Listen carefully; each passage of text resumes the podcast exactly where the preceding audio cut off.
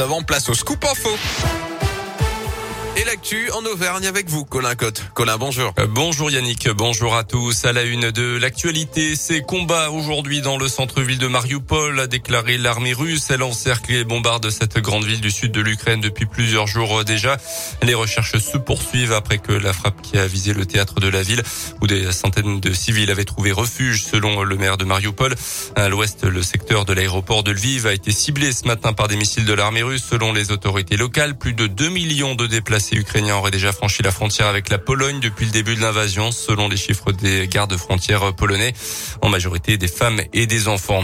En France, quel impact économique la guerre en Ukraine a-t-elle concrètement sur notre vie quotidienne? Depuis le début du conflit, les prix des carburants ont notamment flambé avec la barre symbolique des 2 euros le litre qui a été euh, franchie ces derniers jours. Euh, toute cette semaine, sur Radio Scout, nous sommes allés à la rencontre de ceux qui y sont directement impactés dans leur activité, qu'ils soient agriculteurs, électriciens ou infirmiers. Zoom aujourd'hui sur une profession qui n'a pas été évoqué dans le plan de résilience du gouvernement. Les taxis, Nicolas dirige une société de taxis à Clermont avec deux berlines dans son parc de véhicules.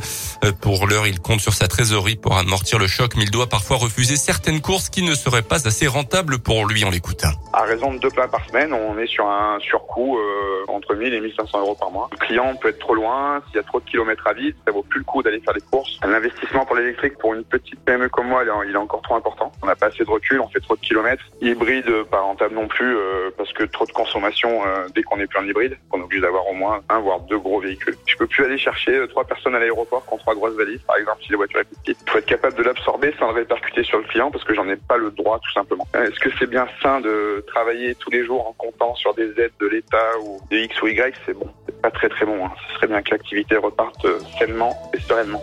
Certaines professions ont prévu de se mobiliser dans les prochains jours pour dénoncer la hausse des coûts. L'organisation des transporteurs routiers européens annonce par exemple une journée de mobilisation euh, lundi prochain, le 21 mars, estimant que les propositions du gouvernement ne vont pas assez loin.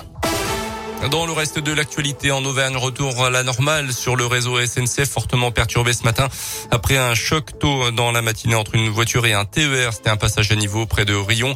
Aucun blessé a déploré la conductrice qui était sous l'emprise de l'alcool selon la montagne se serait engagée volontairement sur les voies ferrées et serait restée bloquée.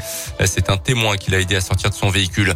Une violente bagarre à Issoire selon la montagne. Deux garçons de 16 et 18 ans sont venus aux mains mardi dernier. L'un d'eux muni une paire de ciseaux, l'autre d'un disque d'alter. Le mineur a été conduit dans un centre éducatif fermé et placé sous contrôle judiciaire. L'autre a été remis en liberté en attendant sa convocation devant la justice. On termine avec le foot, la 29e journée de Ligue 1 qui commence avec un duel de mal classé ce soir entre Saint-Etienne et Troyes.